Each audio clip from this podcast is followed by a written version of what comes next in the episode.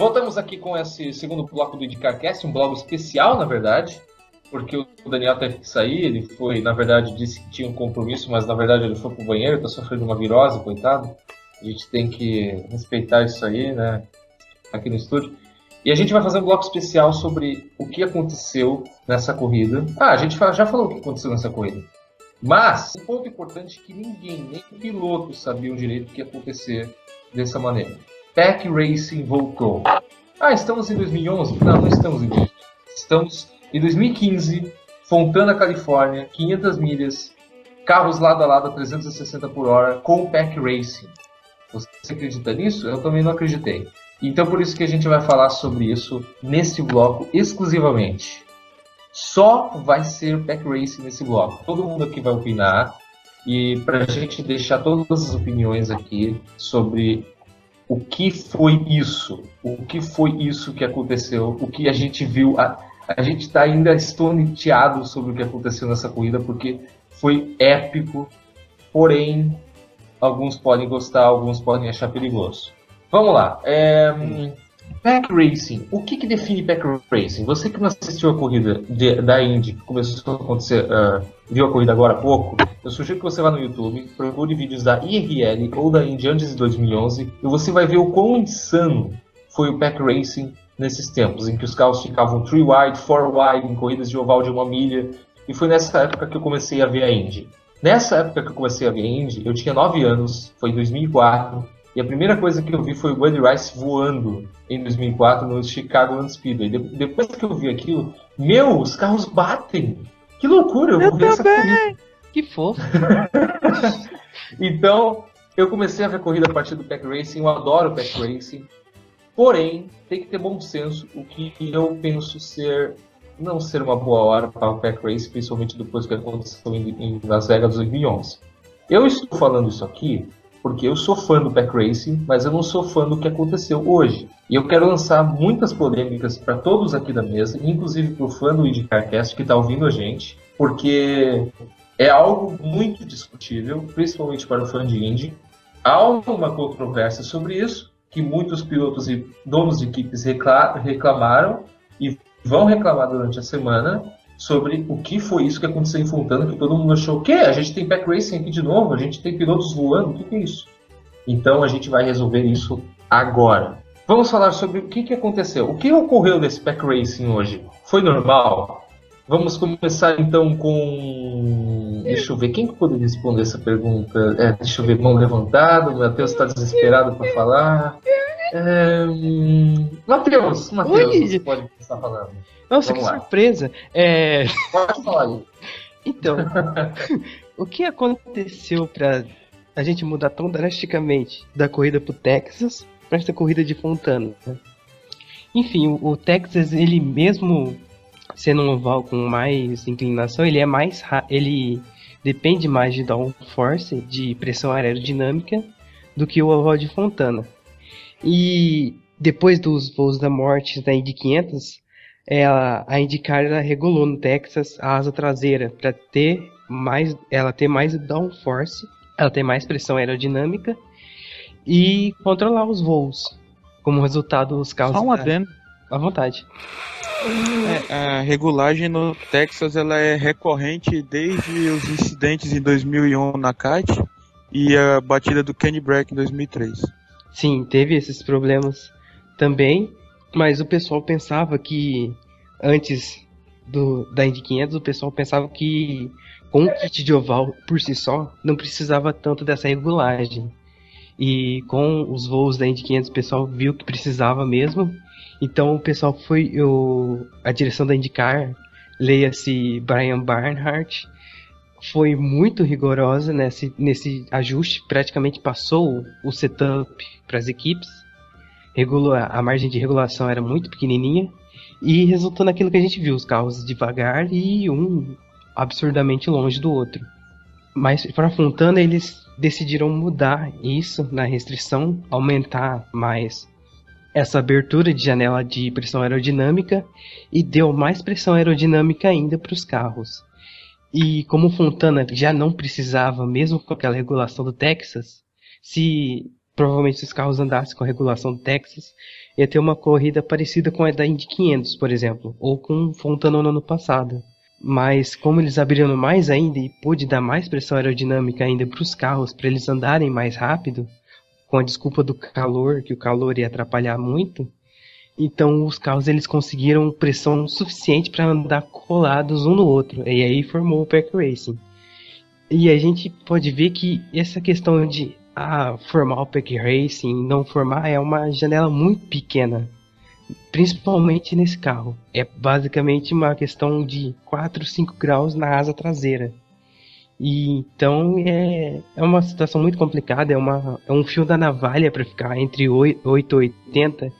O espaço entre 8 e 80 é muito, é muito pequeno na Índia atualmente e, e é muito complicado achar esse meio termo que muita gente propõe. É, sobre isso, é, é muito difícil realmente você definir é, realmente o que o Matheus falou sobre se você tem 880, se é pack racing ou não, porque estamos falando de uma corrida que acontece o tempo todo acima dos 350 km por hora. Uhum. Qualquer mexidinha você muda já um aspecto de uma corrida inteira. E como foi falado, eles aumentaram nem que seja o mínimo de pressão aerodinâmica possível, já criou o pack racing. E então é, é difícil assim, você está lidando a Índia é responsável e precisa ter a consciência de que você está lidando com velocidades nunca antes vistas na história do automobilismo. É, é uma categoria única do automobilismo. Nenhuma outra categoria precisa lidar com essas coisas. Então, é, se ela precisa lidar com essas coisas sobre velocidades altíssimas, segurança dos pilotos, forma de espetáculo, é tão complicado o envolto da Indy como um todo que você simplesmente não pode criar uma fórmula e dizer, ah, essa vai dar certo, essa não vai dar certo. Você não, se você não testar isso numa corrida como aconteceu hoje, eles testaram e foi isso que aconteceu, você não. Eles testaram um negócio e aconteceu que os carros estavam muito separados um do outro, testaram outro que foi o mínimo possível, a diferença foi muito pequena e que se, e se criou o back racing. Então, é, as pistas são diferentes, Texas e Fontana são diferentes tanto na questão do calor, porque uma aconteceu à noite, outra aconteceu à tarde. A Texas foi diferente do Fontana por inúmeros aspectos, porque Texas foi mais separado. Dixon estava dando volta em cima do quinto colocado, enquanto em Fontana, depois de 500 milhas, tínhamos 19 carros na mesma volta. Pipa bem na mesma volta. Foi uma... Pois é, a diferença das duas foi é que foi mínima na questão engenharia do carro, na questão aerodinâmica do carro, foi mínima, quase nula. Mas poderia não ter mudado nenhuma coisa do carro, sabia? E acontecido o pack race. Quer dizer, não da forma que aconteceu, óbvio. Mas que pistas diferentes, coisas diferentes. E você não pode testar isso numa, talvez, simulação. Não sei como eles testaram isso. Mas eles nunca, com certeza, testaram numa, num lugar onde tinha 25 carros ao mesmo tempo, aos 360 por hora competindo uns com os outros. É, bom, sobre o Texas, eles já tinham feedback porque o Hélio testou o AeroKit lá. Em Fontana eles não tinham feedback nenhum. Pelo menos eu não soube de nenhum teste lá. Sim. Então, mas o teste do Hélio foi ele sozinho. Não tinha como testar Pack Racing só com o Hélio. Não, mas eles já tinham uma ideia do, do AeroKit porque eles estavam pensando, eles estavam preocupados mais com a velocidade no Texas. Uhum. Eles não estavam preocupados é, com a velocidade. É, tem razão. A velocidade e a força G do Texas, é, como foi falado, né, as pistas são diferentes. Lá no Texas eles têm que se preocupar com essa questão da velocidade e da inclinação das curvas, da força G, essas coisas. Em Fontana, eles têm que se preocupar com pack racing. Assim como em Milwaukee, na próxima corrida, eles têm que se preocupar com o downforce do carro. Assim como eles, em Iowa, eles têm que começar a se preocupar quase como Milwaukee, como downforce. Assim como em Pocono, eles têm que se preocupar com o carro poder virar em curvas mais fechadas, porque Pocono tem curvas um pouco mais fechadas com Indianápolis, porém as retas são maiores, enfim. Todas as pistas são Pocono, que ele tem a, Indy... reta. É, então. Todas as pistas têm características diferentes. Não é tipo misto. Mas em Milwaukee, Iowa vai ser kit de misto, quase. Isso. Não, é, é, um, kit, é um kit de misto modificado, sem aquela. Sim, aquele, sim, não é o de misto de próprio. É, claro. Mas é um mais do que esses de oval superspírio. Uhum. E... É, assim, é complicado. É porque, eu não sei. Não, com certeza não foi o mesmo kit que foi testado em Indianápolis e em Fontana, né? Eles, não, claro, mudaram, aumentaram a pressão pela, pelo calor, né? Mas, é, em Texas é utilizado o kit de Super Speedway, uhum. não, o kit oval, no uhum. caso. E aí por isso que talvez os carros separaram. Eu não sei, é, é complicado, mas aquela asinha manca ali que tipo usa de um lado e não usa do outro, ele, quem criou, criou, né, entre aspas, foi o Hélio no Texas. E aí todo mundo copiou da Chevy. É, o, o Hélio ele já estava usando aquela asinha quando ele deu o primeiro voo da morte. Ele já usou aquele tipo de asa de um lado e sem asa do outro. Ah, é? Sabia. Uhum. Não lembrava. Né?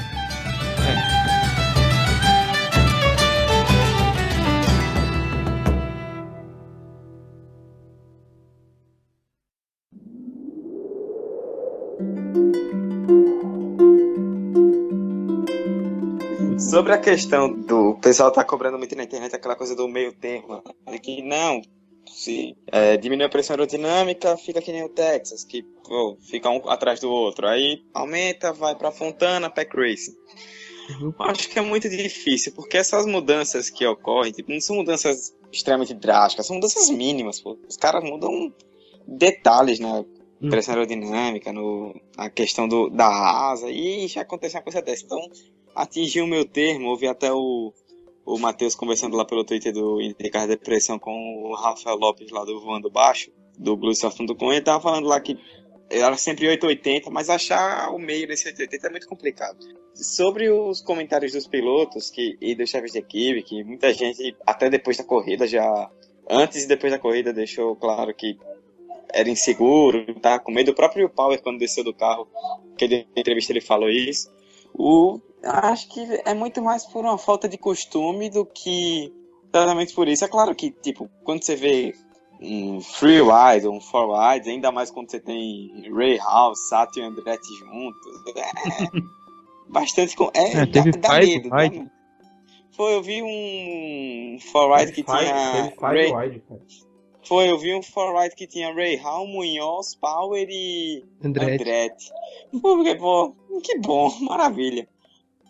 Mas eu acho que é muito mais. Às vezes é muito mais por uma falta de costume, porque os pilotos são todos acostumados a, a não andar no pack race. Você vê o Montoya, que é um piloto que tem já fez muita loucura na vida e tá com medo de andar no pack racing, é por, é, eu achei por falta de costume. Então, Sim. eu basicamente acho que, tipo, é realmente perigoso, porque, querendo ou não, são os pilotos que fazem o espetáculo. Então, se os pilotos cobram mais segurança para eles mesmos, para eles saírem vivos, eu acho que não tem nada de errado nisso. Não tem gente ficar falando que, ah, é gay, isso, o piloto entra no carro, no oval e quer ficar falando uma coisa dessa. Mas eu acho que ele quer que a situação seja a melhor possível para ele, para que ele tenha o máximo de certeza que ele vai sair vivo dali. Querendo ou não, a gente fala, por exemplo, do voo do Briscoe hoje, mas ele deu muita sorte dele não ter. De, é, quando ele caiu ali de ponta cabeça, de não ter acertado no chão.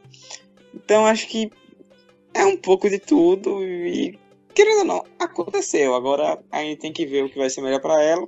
Seria bom também ver com os fãs o que os fãs acham dessa situação e eu acho que eles vão achar um jeito de resolver essa situação. Eu, eu acho que essa, essa divisão que tá ocorrendo entre pilotos, assim, achar uma coisa e achar outra, é a mesma divisão que tá acontecendo com equipe que tá, e que tá acontecendo até com os fãs também todo mundo tá dividido de novo. Sim. Tem, tem parte que quer isso, quer que isso ocorra mais vezes, ocorra até mais intensamente. E tem uma grande parte também que não quer que isso aconteça de jeito nenhum. Principalmente lembrando bastante do, do, do acidente do Weldon, assim, etc. Se o Weldon não tivesse morrido, continuaria até hoje, com certeza. Uhum. Eu acho que é por isso. Eu, eu, sobre isso que eu queria falar, mais ou menos. É, sobre o Weldon ter morrido, a, o Pack Racing acabar da mesma maneira, porém não tão gradativamente, é, é, perdão, não tão espontaneamente como foi. Se o Weldon não tivesse morrido, talvez. A gente está lidando muito com o achismo, mas enfim. Uh, se o Weldon não tivesse morrido, a gente não teria tanto assim. Mas, sabe, é, eu estava pensando, o, o, Eduardo falou sobre os pilotos terem reclamado e alguns não terem reclamado. O Hale não reclamou. Óbvio que ele não reclamou. Porque Eu vi frente, realmente ele hoje na corrida, ele não reclamou de jeito nenhum, né? Nada, claro que ele não reclamou. Mas assim, o Power reclamou pra caramba. Uhum. O Power reclamou pra caramba. Óbvio que ele reclamou, ele bateu. Uhum. O Hélio reclamou. Por que, que a Penske reclamou e a Ganassi não reclamou? Ah, cara, isso é, Porque a isso Ganassi se deu é, bem é e a Penske se relativo. deu mal. Agora, tem o seguinte. é, isso é até um problema, talvez, para longo prazo, mas assim. a- depois do acidente do Power, eu vi que alguns spotters estavam reunidos e alguns, ah, algumas pessoas das equipes elas estavam falando com o pessoal da diretoria lá, eles queriam entrar para saber isso que não deveria acontecer e tal. Estamos falando de Penske. A Penske é a equipe mais vitoriosa da história da Indy. Ela decide se a categoria vai ter uma cisão ou não. Ela decide se a categoria vai voltar a se juntar com uma outra categoria ou não. Foi isso que aconteceu em 96, isso aconteceu em 2008. Ela decide as regras. Se as regras estão meio. Ah, a Penske decide se ela é boa ou não. E ela vai lá e coloca ou não. Se o Randy Bernard, que é um puta de um administrador, está indo mal, quer dizer, está indo bem, mas ela acha que está indo mal, ela dá um jeito de colocar ele para fora.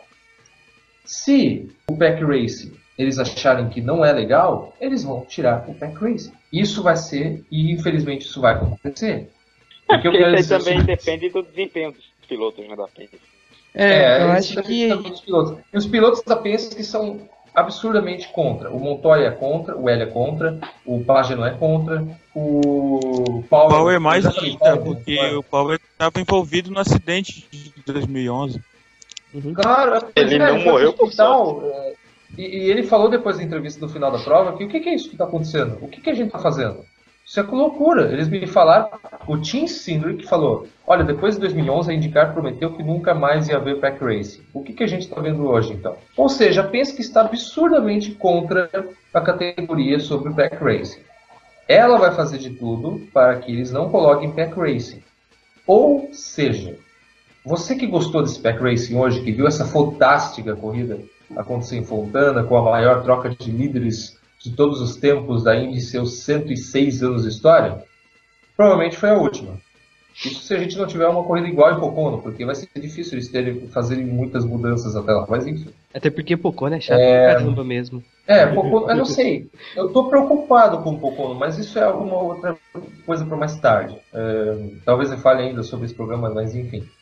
Para Fontana, eu acho que infelizmente foi a última corrida legal que a gente viu em Fontana e a última corrida legal de pack racing que a gente viu na Indy. Porque eles vão fazer de tudo para tirar isso aí.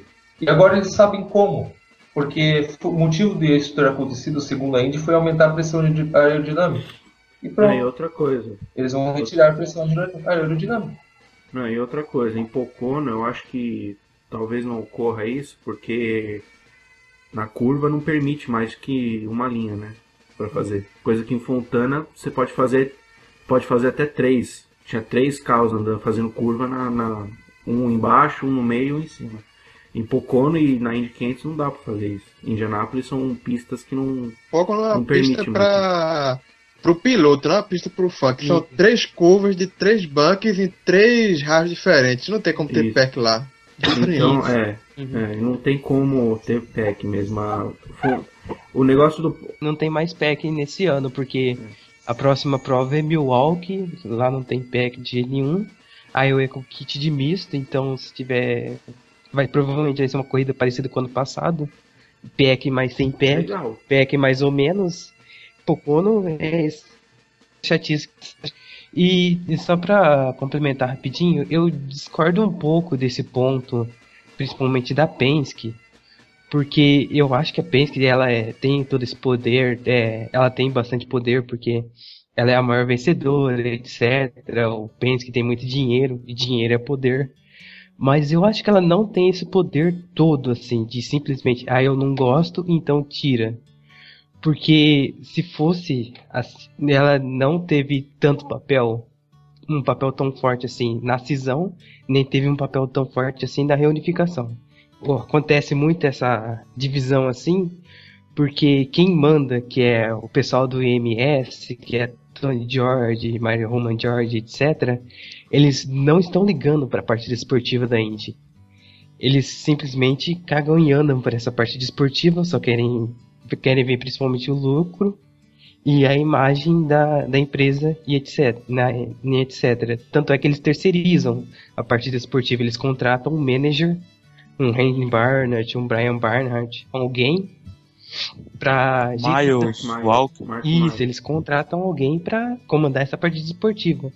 E essa parte esportiva ela tem que ouvir todo mundo. Ela ouve as equipes, que é Penske, Penske, Ganassi e Andretti principalmente. Por incrível que pareça, a Andretti ainda tem muita força, principalmente por causa da Honda que está do lado dela. Ele ouve montador, ele ouve equipe, ele ouve todo mundo e por isso que a categoria fica esse samba de crioulo doido. A gente vê uma corrida que nem o Texas, que não tem nada de pack racing, é corrida pura da kart. E daí, três, quatro corridas depois, a gente vê uma corrida como Fontana, que é quase totalmente IRL. Se os carros tivessem mais juntinhos ainda, seria o IRL perfeito. Não tem identidade. Por isso a gente vê muito isso. Uma corrida 8, uma corrida 80, um, um pack racing. É, isso aí que você tá falando, Matheus, foi que os dois Daniels falaram no podcast passado. É, A Exatamente. Indy não tem identidade, a Indy ouve muita gente, se perde, Uhum. a Indy tá sem rumo, foi A exatamente Indy não tem isso. alguém que manda. Alguém que manda e liga pra categoria. Ela não tem. É verdade. A, gente, a Indy não tem liderança. Isso. Isso é um problema muito grande. Então, ela tem liderança, Porque a liderança tá se caga pra ela. É que nem É. no Brasil. É, isso, então, não, então, no caso ela não tem É uma- liderança, né? No caso, é uma liderança não tem alguém lidera. que fala, pá, isso que vai acontecer. Uhum. Não tem. Exato. Então, é isso que acontece, então. Fica assim, Toda essa parada do pack racing, a de Fontana foi involuntário. A Indy, ela sabia, ela sabia que tinha algum risco, mas não sabia que ia formar um pack racing desse jeito. Então, porque se a categoria quisesse mesmo instalar o pack racing, já estava faz tempo. Que ela sabe como fazer pack racing, ela sabe como não fazer pack racing. E isso foi completamente voluntário, e por isso não vai acontecer hoje. Pode acontecer futuramente quando o pessoal sentir mais segurança, quando o fantasma do Weldon, que já teria, já teria que ter ido embora, já faz quase quatro anos que o Dan Weldon morreu. A categoria, o máximo que ela passou a ser uma morte foi nove anos. E já fazem quadro do Weldon e a gente ainda tá com essa paranoia de segurança muito, muito grande. Uhum. A gente Não, tem, mas isso aconteceu a gente, porque o Eldon foi um personagem emblemático na Indy, Sim. né? Ele foi assim. ele Vamos foi ver, se certo. Paul Dana morreu. Paul Dana morreu em 2006. O que, que ele fez na Indy? Né. O Tony Rina morreu em 2003. O que, que ele fez na Indy? Né. O Scott Brayton morreu em 96. O, ele fez uma pole na Indy 500 em 95. Uhum, Ele fez a pole Indy 500 em 95 e 96. Mas foi só também. uhum. E tem- O quem mais? Agora na kart. O, o Gonzalo Rodrigues morreu em 99. Ele foi um piloto jovem, assim, Uhum. pá. Uhum. A morte emblemática que a gente sofreu em 99 foi do Greg Moore, do e abalou as da kart. E a mesma coisa aconteceu com o Dan Weldon em 2011, porque o Dan Weldon foi multicampeão. Ele venceu Uhum. várias corridas, venceu campeonatos, venceu. Acho que, eu acho que não só Por isso que esse fantasma tá aí.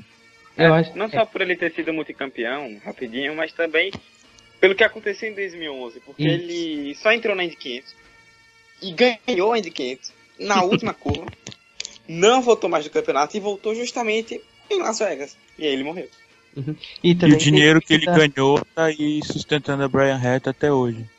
É. E É. também tem muito a ver com as condições do acidente. Foi um acidente horroroso que aconteceu com o Don Weldon, assim como foi um acidente horroroso que aconteceu com o Greg Moore. E um horroroso no sentido desportivo, assim. O pessoal sabia que isso poderia acontecer, mas tinha uma chance muito baixa. E quando aconteceu, assustou todo mundo. O Tony Renner, ele teve um acidente horrível, mas foi em teste privado e mesmo que tenha diz a lenda que mesmo que a, a carne dele, um pedaço da carne dele tenha ficado nos alambrados da Indi- Indianápolis, não foi um acidente tão feio porque ninguém viu, não teve repercussão, não teve nada. No Dan Weldon, ele tá, ele já tá muito embrenhado na categoria.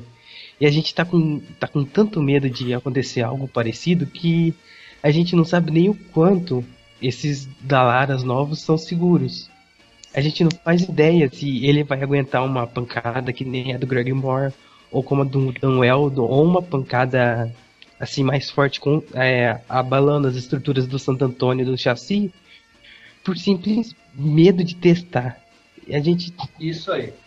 tá Eu posso falar o seguinte. frente. É Porque verdade. o automobilismo é ele é de risco, não, não tem como tirar o risco do automobilismo. Sabe, o Dan Weldon, ele tem repercussão por causa que a gente viu a morte dele ao vivo. Uhum. A gente, É. Não vi a morte do Dan ao vivo, e nem a do, do Tony Reed ao vivo, e nem ia do que ao é vivo. enfim. as eras, né? É, ao vivo É, mais ou menos, né? porque foi em VT pela Band. É, no caso também. foi, mas. Anúncio Mas, foi ao ah, vivo. O anúncio que foi ao vivo. É, Ah, o anúncio foi ao vivo, é. Mas, ó, sabe, o- sobre o- essa neura, eu acho que a palavra perfeita para isso, Uhum. neura da Indy de ter medo do pack racing é o seguinte: os pilotos se abalaram, cara. Os pilotos é, são o principal naquilo. Então, se eles se abalarem, infelizmente a gente vai ter que, né, meio que concordar com eles. Porém, a culpa do pack racing não é só da Indy, da Indy como categoria. É dos pilotos que não estão acostumados e não estão afoitos. É, É, o que foi um exemplo. uhum. O Hamilton foi um exemplo. Gente, por que, que ele foi tentar. Cara, não é porque o carro te dá vantagem, não é porque o vácuo puxa tanto que tem cinco lá, tipo, que o, ele- o carro puxa tanto que precisa ter cinco carros lado a lado. Calma! Não precisa, tipo, ter uma pista para cinco carros lado a lado. Fontana tem isso. Tudo bem, Fontana cabe em cinco carros lado a lado. Fontana tem todas as linhas. Fontana tem a, a oportunidade do cara querer é, puxar o carro lá de trás, assim, um vácuo absurdo. Mas você não precisa estar cinco lado a lado, cara. Bom, a última volta, tudo bem. Mas, porra, 50 voltas completadas uma coisa de 250, você tem cinco lado a lado? Sério mesmo? Ah, gente. É, era um dos pontos que eu ia falar. O um deles. O Power foi exagerado. Eu achei o Power muito desnecessário, displicente, tanto nas suas, nos seus argumentos quanto no, na forma que ele correu. O Hale foi o pior de todos. O Sato é o estilo dele. O Montoya, O- Montoya ele foi agressivo, mas ele se, o Montoya se guardou. Eu nunca vi isso. Foi. O Montoya ele foi agressivo, mas ele se guardou, cara. O... Porque ele respeita o pack racing. Uhum. Ao contrário de outros pilotos. Eu acho Cara, que eu ia até Não, falar eu sei sobre de isso. cara, né? É, você te quer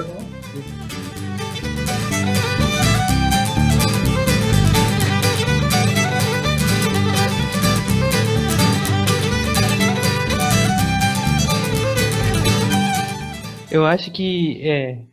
eu vou discordar de novo, porque eu sou bom nisso. Claro, E- claro. E. Opa, deixa a Honda passar. E então, eu acho que nem todos os pilotos estão reclamando. Na verdade, é uma minoria. É o Power, é o Montoya. Eu acho que Ah, o é Pagenot minoria, também. né? O Pagenot É uma também. minoria influente, né? Até o- os pilotos da os pilotos da Lights, eles não reclamaram. O Sérgio Cara, quando fizeram a pergunta pra ele, ele falou: "A gente vê corrida parecida com essa quase toda hora na Indy Lights". É e então não é Freedom 100%. 100 tá aí, né? Uhum, é. E não, então não são todos, é uma parte dos pilotos. Até como eu falei, eles estão tão divididos quanto a gente nessa parte. E eu acho que o piloto, mesmo a maioria dos pilotos, quando eles estão na pista, eles são muito mais emoção do que ação. Mesmo tendo toda a parte de estratégia, etc. Todos eles saberem a teoria de como passar por um lado para o outro. Se ele tiver oportunidade de. E se ele ver dois carros lado a lado na frente dele e ele tem a oportunidade de passar eles, obviamente ele vai tentar de qualquer jeito. Pilotos, eles são assim. Uhum. Eles são muito mais emoção do que ação. Então, cobrar posição de piloto, a gente pode ir até cer- certo ponto só. Não falo nem emoção, até é instinto. né? Então, isso É. é instinto do piloto, eles fazem isso mesmo. Então a gente pode cobrar do piloto, ah, vai com calma, assim, etc, etc, até certo ponto. Cobrar, cobrar de pilotos que de É, ter dois carros que- lado a lado e dele não passar, já é demais, eu acho. Eu acho que. Claro, tem essa coisa de que o piloto tá, pô, ali no calor do momento é. totalmente diferente de estar sentado no sofá assistindo a corrida e falar. Isso é verdade, acho que a gente tem que respeitar esse ponto. Mas hoje tava demais, velho. O, Ray Hall saiu fechando todo mundo como se não houvesse amanhã. Ele tava quase dando roda com roda, com Não, o Ray Hall foi na bastante. curva. Ele e o Sato O- estavam dando É, porta com o porta. Sato tava muito. o- Giafone até falou que ah, eles estão pensando que é carro de turismo. É, pô, nas voltas finais, antes da bandeira vermelha, o Andretti tava quase por fora da pista, passando. Briscoe dos- também, quando eu tava disputando, também tava muito É, é o motivo que o, é o motivo que os nobres do grid querem pra chamar de mentalmente incapaz. É verdade. Sim. Eu acho que é verdade. Prepare-se acho que pros tem textos. né? Eu acho que tem isso. Vou que- da morte, vou da morte, vou da morte, vou da morte. é, é, claro que tem essa coisa do do piloto ali na hora, tá diferente, mas eu acho que tem um limite entre você ir pra cima, saber que você tem oportunidade, mas você querer passar a qualquer custo.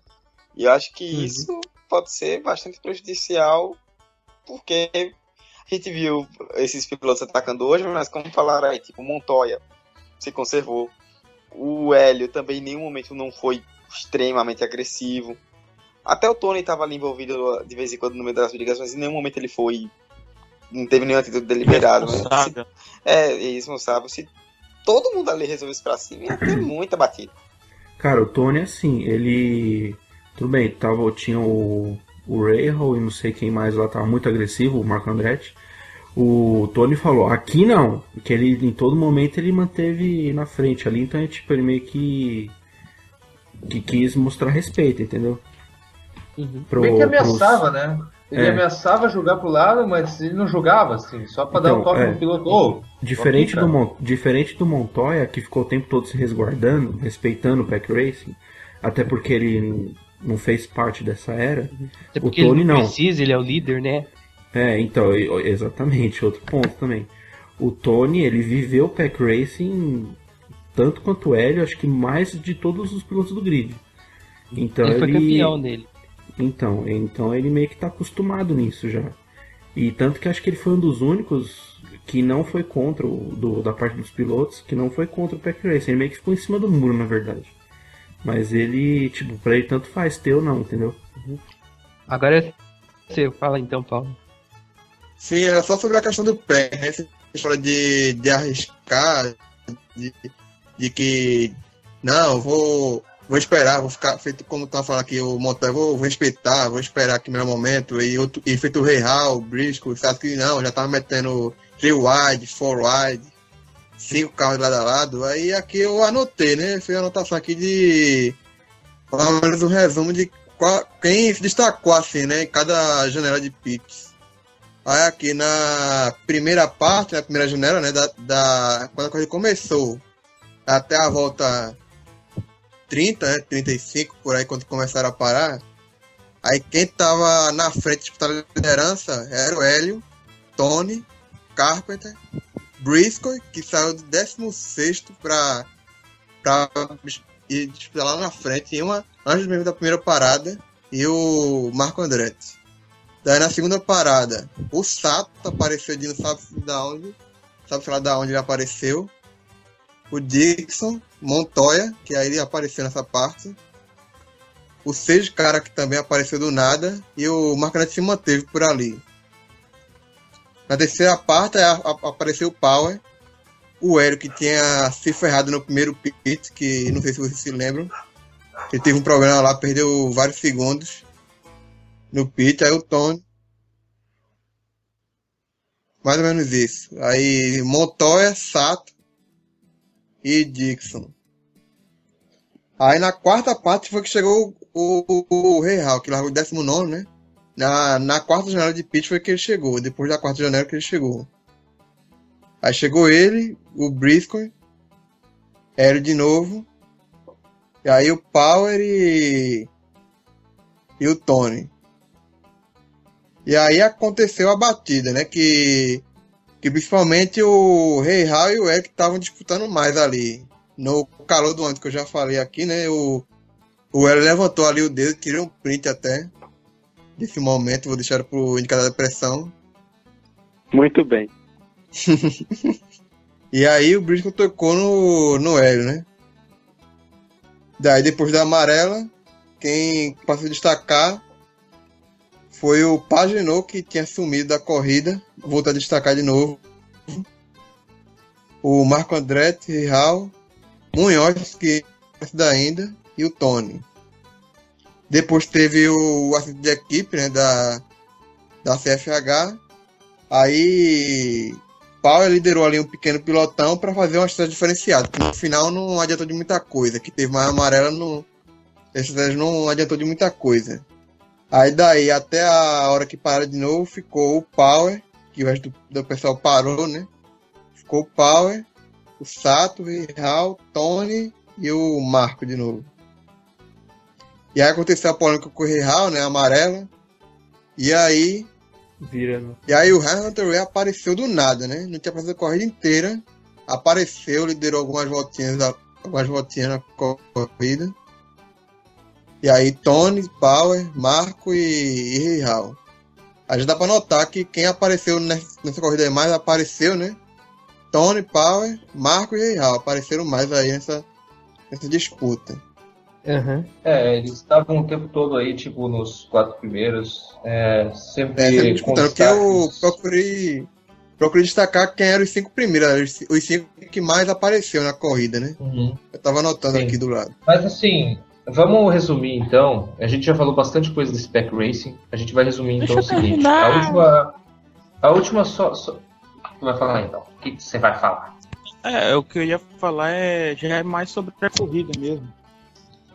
É, Ah, porque a gente já falou, não sei. Os pilotos- coisa. Mas vamos Não, lá. fala. É porque, eu, é porque eu acho que foi no outro bloco a corrida, né? Mas.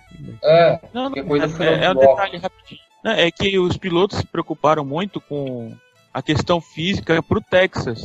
E tá certo, a gente sabia que ia ser no sol, escaldante e tal. Mas com o pack race incessante do jeito que foi, até teve uma hora que entrevistaram o Roger Penske que ele falou que podiam dar uma bandeira de competição pro piloto respirar. Isso, Isso foi é bem marcante. Durante a bandeira vermelha a gente viu os pilotos exaustos lá. É, foi É, bem interessante de ver foi um pack racing, né? Todo mundo sabia É. que ia ficar meio assim do piloto, mas não que ia ser desse jeito. E só uma coisa a ressaltar, eu não sei se isso vai continuar a ser assim, não sei se no próximo ano vai ser às uma da tarde, também no horário local, e no sábado, enfim. Acho que vai ter mais gente, né? Depois de hoje. Mas ah, o último caso, É. apesar, apesar do voo do Briscoe, o Hélio voou, o Carter não voou, o Power e o Sato voou, mas foi um pouquinho. E realmente eles conseguiram fazer o carro evitar os voos. O Briscoe voou porque não, realmente foi um voo Bateu na assim. grama ali, tinha um buraco. carro, é, Uhum. na grama. Ele voou porque o Greg é do mesmo jeito que o Greg Borg voou. É. Ah, mas foi, é, por causa dessa, é por causa dessa pecinha que eles colocaram ali no. Que ficou. Parece um- uma parede ali atrás do. Do pneu traseiro ali. E aí E a pressão evita- aerodinâmica também. E a pressão aerodinâmica é. também, que como eles aumentaram. Isso. Aí o carro, o carro quando vira de costa, ele. Aliás, só pra, só pra informar, se não falaram, é.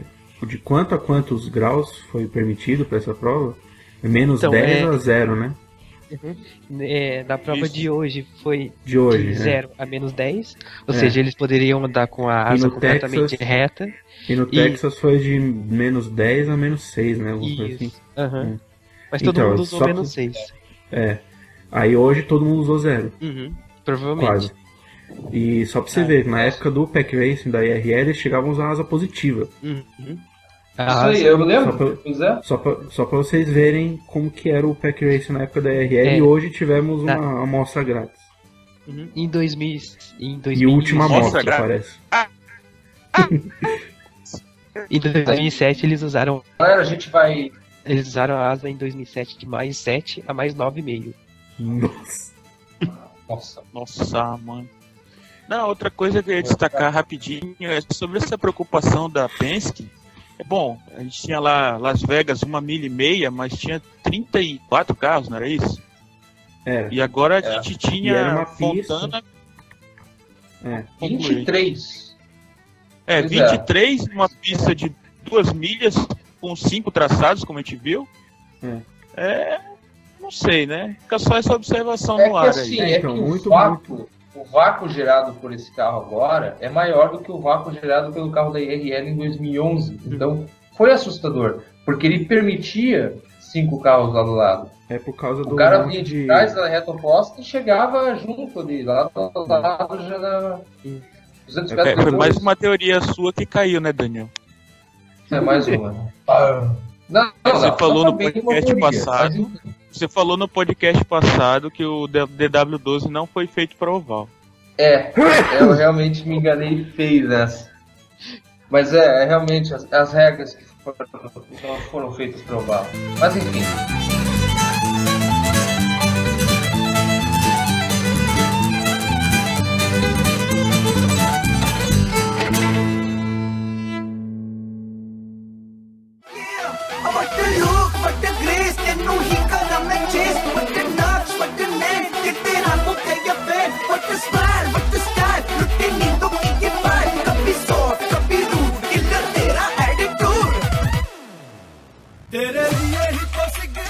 Vai ter prova semana que vem, qualquer coisa a gente faz um de carcast só de pergunta.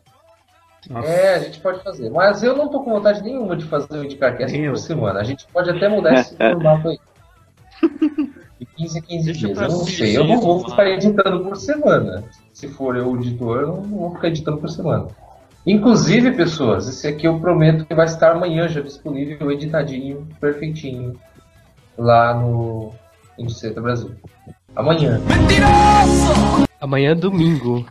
Agora, Amanhã é domingo. agora ele vai ter que entregar no domingo, porque senão o que, que eu falei vai ficar besteira. Eu vou entregar domingo meio-dia e eu vou mandar um chupa. Tá. Nossa, Mas você enfim. vai editar, Ótimo. você, vai...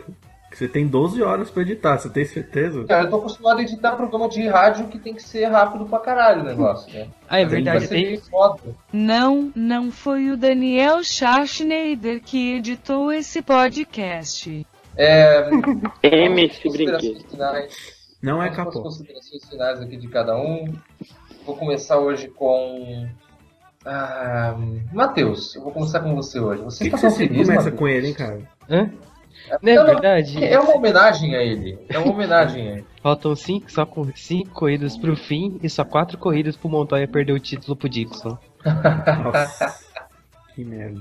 Ele não é o Cássio Neves, tá? Só para lembrar. É, mas tá agindo É, O companheiro do Indicado da Depressão, Eduardo Costa. Opa!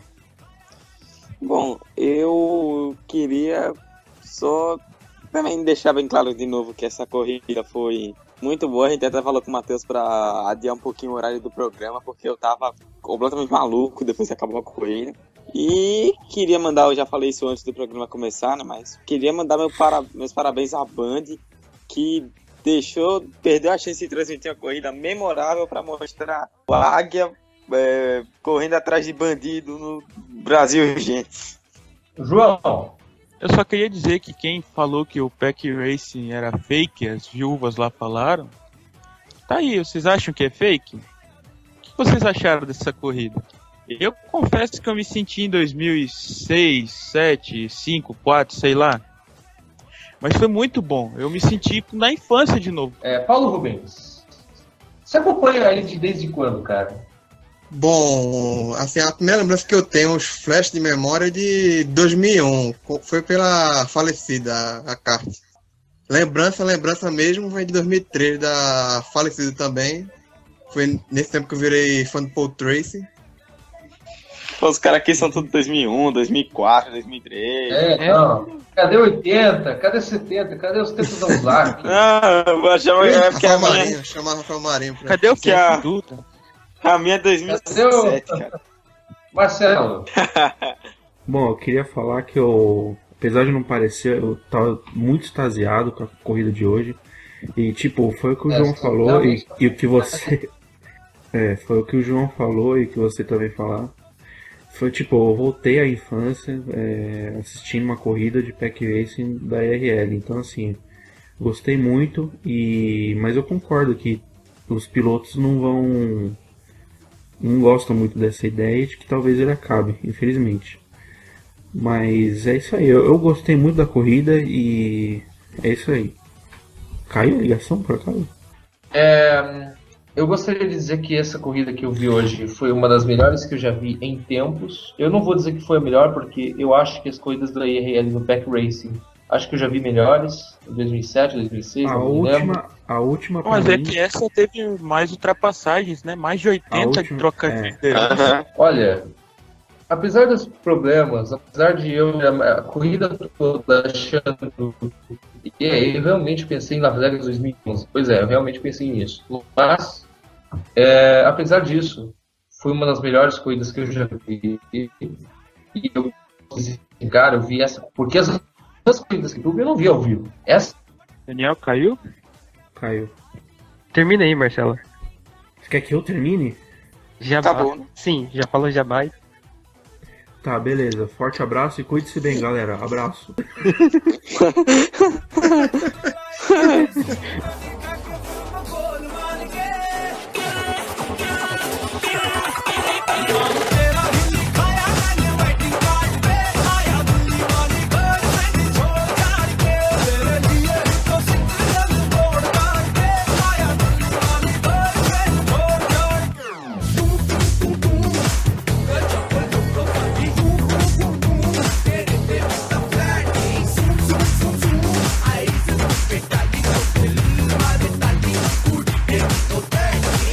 Okay, bye. bye.